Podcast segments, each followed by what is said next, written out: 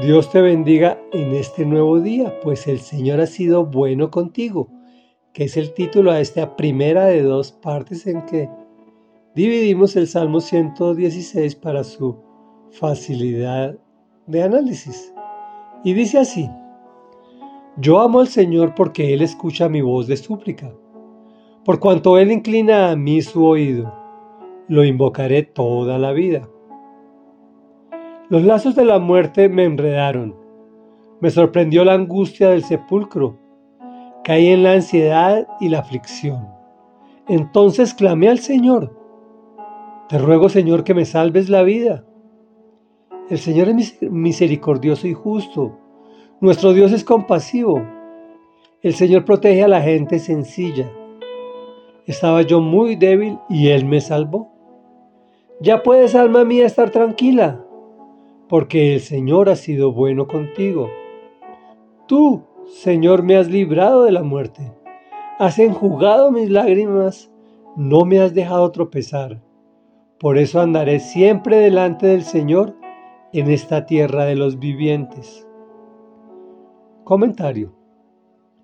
En esta ocasión el salmista nos revela, o mejor, nos vuelve a afirmar, que el Señor escucha tu voz de súplica inclina hacia ti su oído, obvio, cuando lo invocas, es decir, cuando lo buscas, oras, ayunas, lo alabas, o cuando haces algo bueno por los demás, no para ser salvo, sino precisamente porque eres salvo, con el objeto de agradarlo, no para que te, te exalten a ti, para que exalten tu amabilidad, sino para que el que sea exaltado y glorificado sea el Señor. Dios Todopoderoso. El resultado axiomático es que Él escucha tu voz, tu oración y, y cumple tus peticiones. Y tú terminas amando al Señor cada vez más. El tema de la angustia, la ansiedad, la depresión es recurrente en una humanidad caída, hasta el extremo que se narra en este salmo de sentir muy próxima la muerte con sus enredos y sorpresas. Te regala la clave. Clámale al Señor con ruegos y súplicas que te salve la vida, pues el Señor es misericordioso y justo. Nuestro Dios es compasivo.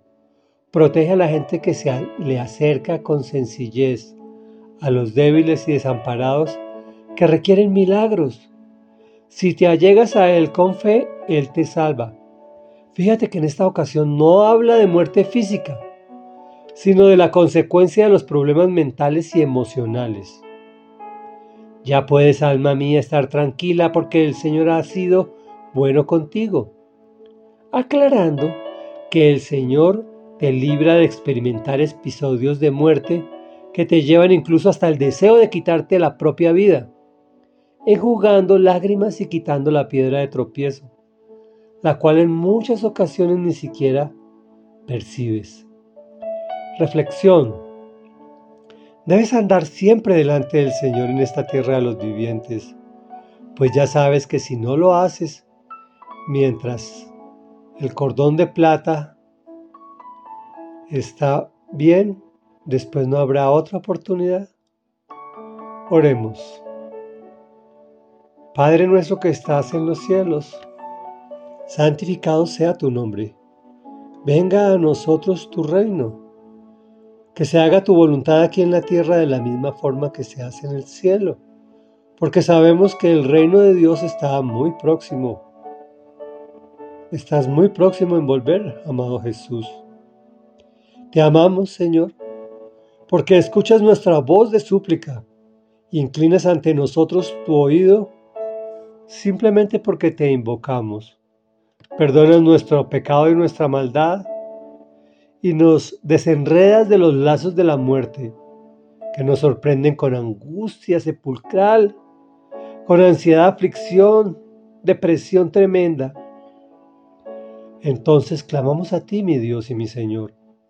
Te rogamos que nos salves la vida, porque tú eres misericordioso y justo, compasivo, y bondadoso. Proteges a la gente sencilla.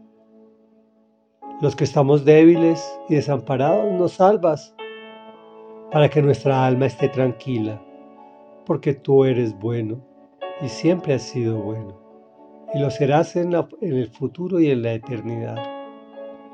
Por eso andaremos siempre delante del Señor en esta tierra de los vivientes y lo haremos en el nombre poderoso de Jesús.